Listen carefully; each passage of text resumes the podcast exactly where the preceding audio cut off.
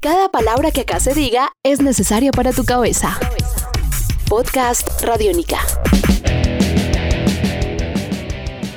Bienvenidos a la serie La cicatriz que deja el sonido. Hoy conversamos en esta segunda entrega con Faber Ramírez. En un primer momento hablamos del impacto que ha tenido la música como un elemento social, como lenguaje universal en Castilla, en Picacho, en las zonas 5 y 6, las comunas 5 y 6 de Medellín.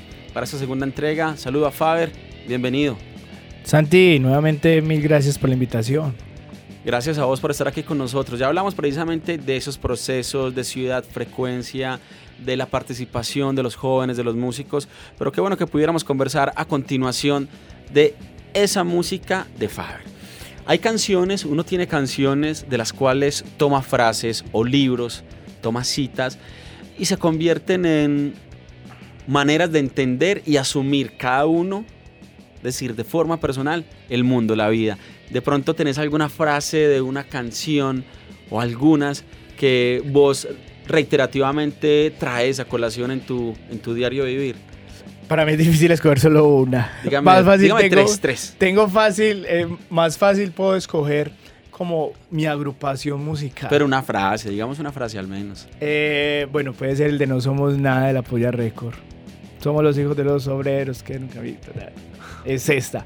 Pero prácticamente, mira, la historia de la mía con la música fue cuando uno está joven y está empezando a crear como sus identidades. Obviamente empiezo a escuchar el metal.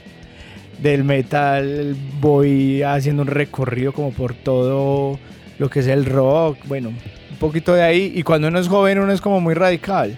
Pero a lo último termino yo diciendo, no, lo mío va a ser otra cosa, ser un folclórico y escuchar de todo. Pero termina siendo el pun el que me marca a mí. ¿cierto? Sobre todo el PUN en español, todo lo que fue Scorbuto, RIP, La Polla Records, eh, se volvió en mi diario vivir. Todavía lo escucho inclusive, independientemente de, cualquier arraigo que haya por nuevos sonidos. Eh, yo creería que la música que ahorita guía la, todo lo que hacemos, todo lo que hago. Hablaste de la frase, ¿cuál canción, qué, qué banda ibas a citar? Eh, la Polla Records, no somos nada pero la, es la banda también la apoya. Sí, claro, porque mira, hay una cosa eh, fundamental y es esa identidad que genera ese tipo de letras en uno. Y cómo también argumentan en parte lo que uno piensa con respecto a cómo relaciona con el otro. Obviamente no todo la vida puede girar simplemente con el tema de la música, pero sí le da a uno como un empuje. Yo creo que eh, el empuje más fundamental. Obviamente vendrá articulado como a otras cosas, pero sigue siendo la fuerza, ¿no? Y hay que decirlo, también los sucios para mí ha sido eh, las letras de los sucios, las letras de Fertil Miseria, las letras de Ira también han sido para mí, y claro, todas son fuertes, contundentes. Entonces, carácter social. Sí, claro. Y, y obviamente también empieza uno las de amor también, ¿por qué no? cuando uno dedicaba canciones cuando era pequeño, ¿cierto?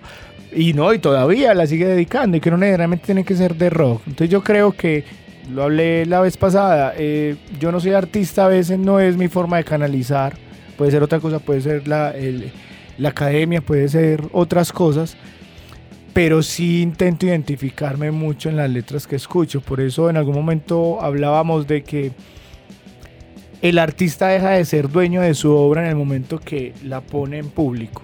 Ya en ese momento cada quien empieza de una u otra forma como a adoptar esa obra. Entonces el artista, pues no sé cómo lo verán los otros, no, no es dueño de la obra.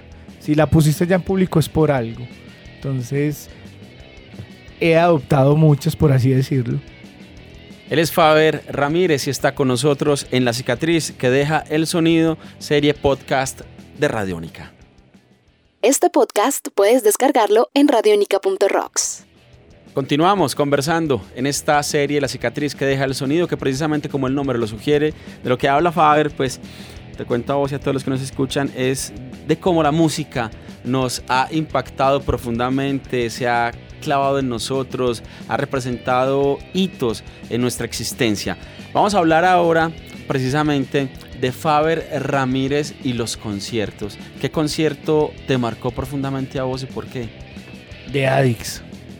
En altavoz. Altavoz. En altavoz, claro que tuve la oportunidad de verlo un año antes en, en Bogotá. Eso fue 2011. Ah, Adix 2012. 2011. 2000, eh, sí, 2011. Eh, lo, tuve la oportunidad de verlo en Bogotá. Fue la primera vez, viajamos desde Medellín.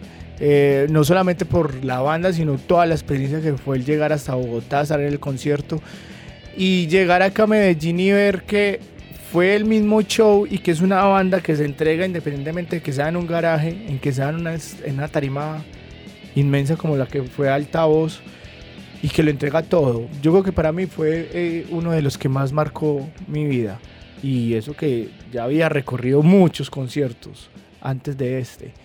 Eh, el otro fue de Peshmu. De Peshmu porque fue la primera vez que yo vi un evento a tan gran escala. Y Año 2009. Sí, 2009 ya estábamos un poquito ya más viejitos, pero no había tenido la oportunidad como de ir a Bogotá. Había querido ir a, Bogo- a Bogotá a ver a Metallica, pero estaba muy pollo todavía y no pude en el 99. Pero entonces eh, Depeche Mode y ya de ahí para acá. Yo creo que Depeche Mode por haber sido el primero y de Addicts por lo que significó también el hecho de, de conocer casi que una de las bandas que ha marcado mi vida. ¿Cómo la música, las agrupaciones, ya nos contaste de la polla, de precisamente cómo uno asume posiciones, pero desde la visión del mundo de Faber, ¿qué te ha dejado la música precisamente para este mundo complejo que todos habitamos? reconciliaciones con el mismo mundo. Quiero que la, la música sirve, como lo decía anteriormente, acompañar. O sea, es un constante que uno tiene. Es difícil uno creer que en el día no escucha una canción. Muy difícil. Es difícil creer que a veces uno es capaz de hacer cosas sin estar pensando en música, ¿cierto? Entonces yo creo que la música para mí se vuelve, y lo repito, se vuelve el compañero. O sea, es algo que va, como, como bien lo dices tú, es, es una cicatriz. Es una cicatriz, pero una cicatriz buena.